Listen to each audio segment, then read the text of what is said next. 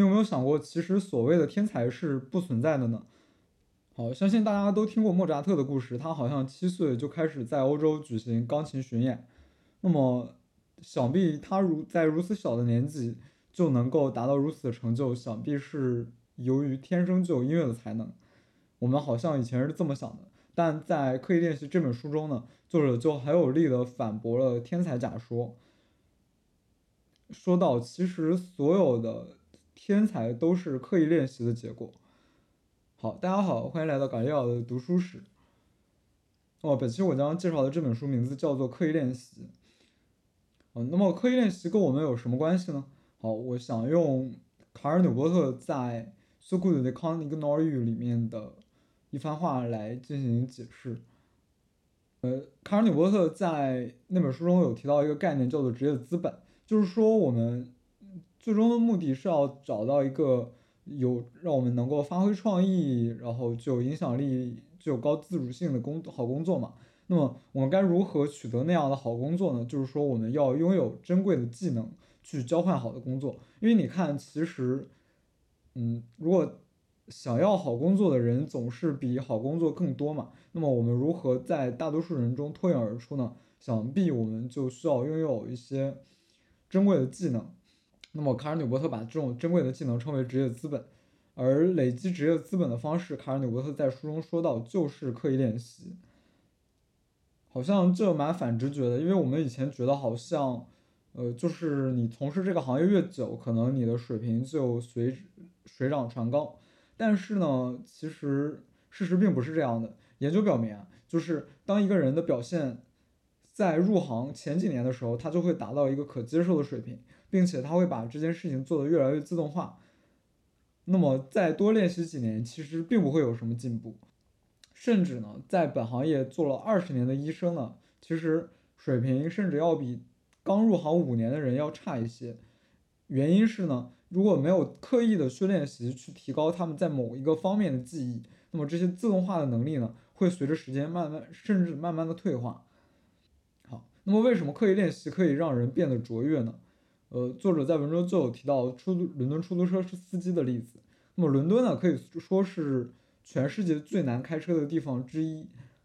因为伦敦有着世界上最复杂的交通网络，它们主干路之间呢呈现奇怪的夹角，然后到处都是单行道，然后因为泰晤士河的关系，然后在伦敦你走到哪里呢，都至少要经过一道桥，所以呢，在伦敦开车其实是没办法用 GPS 的。那么这个时候呢，其实，在伦敦最方便的交通方式就是坐出租车，而出租车司机呢，具有神奇的能力。他们不仅呢可以把你送到你想去的地方，而且还可以考虑到路上各种各样的细节，比方说当时的路况以及预期的交通状况，会不会有路况到交通管制啊之类的，并且它还有着神奇的能力，比方说你想要去某一个店的话。但是你回想不起来这个店的具体名称到底是什么，那么你只需要告诉这个店周围的，呃一些显眼的路标啊，或者是其他店的名字，它就会把你载到准确的位置。好，那么他们是怎么获得这种神奇的能力呢？当然是经过长期不断的培训以及训练的结果。呃，首先呢，为了获到获得许可证，你需要。对查令十字街为圆心约九点六千米的半径范围内的区域有全面的了解，就是说你需要对这九点六千米半径范围内的所有建筑地标以及游客想去的地方呢，有着精准的了解。你比方说，你需要知道它在哪，并且你知道从 A 点到 B 点需要有多少条路线可以帮助你过去，并且哪条路线是最优的路线，都需要经过细心的选择。那么，并且呢，参加参加测试的出租车司机还要向主考官显示，他们可以尽快的从甲地到达乙地。那么被测试的对象呢，必须首先说出两个地点的精确位置，然后他们要描述他们之间的最佳路线，然后依次说出沿途每一条街道的名字。就是另外呢，他们的培训手册上其实有三百二十条最佳线路。有参加测试的所有人呢，都需要对这三百二十条线路了如指掌，然后。再去根据考试去准备一些别的线路，也就是说，其实，在成为出租车司机之前，他们几乎已经用跑遍了伦敦的每一条大街小巷，并且记得每一个建筑物的位置，他们才能够成为一个合格的伦敦出租车司机。那么，经过这样的训练以后，出租车司机比我们正常人没有经过训练的人强在哪里呢？是不是有什么科学证据呢？那么，UCL 的一个神经系统科学家叫做艾奎艾利诺马奎尔的人，他对出租车司机的大脑进行核磁共振，然后去看他到底比我们普通人强在哪里。他就发现呢，其实伦敦出租车司机的海马体呢，后部比一般人的都要更大，也就是说。在经过不断的训练的过程中呢，他们改变了他们大脑的结构，让他们具有了呃这种自动导航的特殊的能力。那么这显然呢是刻意练习的结果，就是在其他的刻意练习中，作者研究者也发现那些经过刻意练习达到非凡成就的人，他们的。大脑的某一些结构是和我们没有这个技能的人是不同的。好，那么说了这么多，什么是刻意练习呢？刻意练习，作者给出的定义是：通常由指导者精心设计练习的内容，旨在有效精进学习者的技能表现。那么刻意练习有着哪些特征呢？好，首先呢是有目的的精进一个技能上的表现。第二呢是刻意练习的难度超过刻意练习者的舒适圈以外，呃，但是呢又不能超过太远，因为超过太远的话会造成。倦怠或者甚至放弃。其次，刻意练习的技能呢，是其他人已经有了一套完整的训练技能的方法，然后并且呢，训练是由导师来指导进行的。他们知道训练者前进的方向以及他们当前的技能的水平，他们可以根据他们当前的水平呢，去设定训练的内容以及目标。其次，就是刻意练习是提供反馈的，练习者呢需要及时的。经过指导，然后知道他们练习的结果，然后并且及时对他们不足的地方进行修正，然后这样才能达到刻意练习的效果。好，说白了，其实真正能够严格刻意练习的是那些具有完整训练体系的行业，比方说舞蹈啊、音乐。相信这和我们大多数人的行业都是不同的。我们的行业呢，大多数是知识工作者嘛，也就是并不。并不能严格的达到刻意练习所定义的这些行业，那么我们应该怎么办呢？呃，其实呢，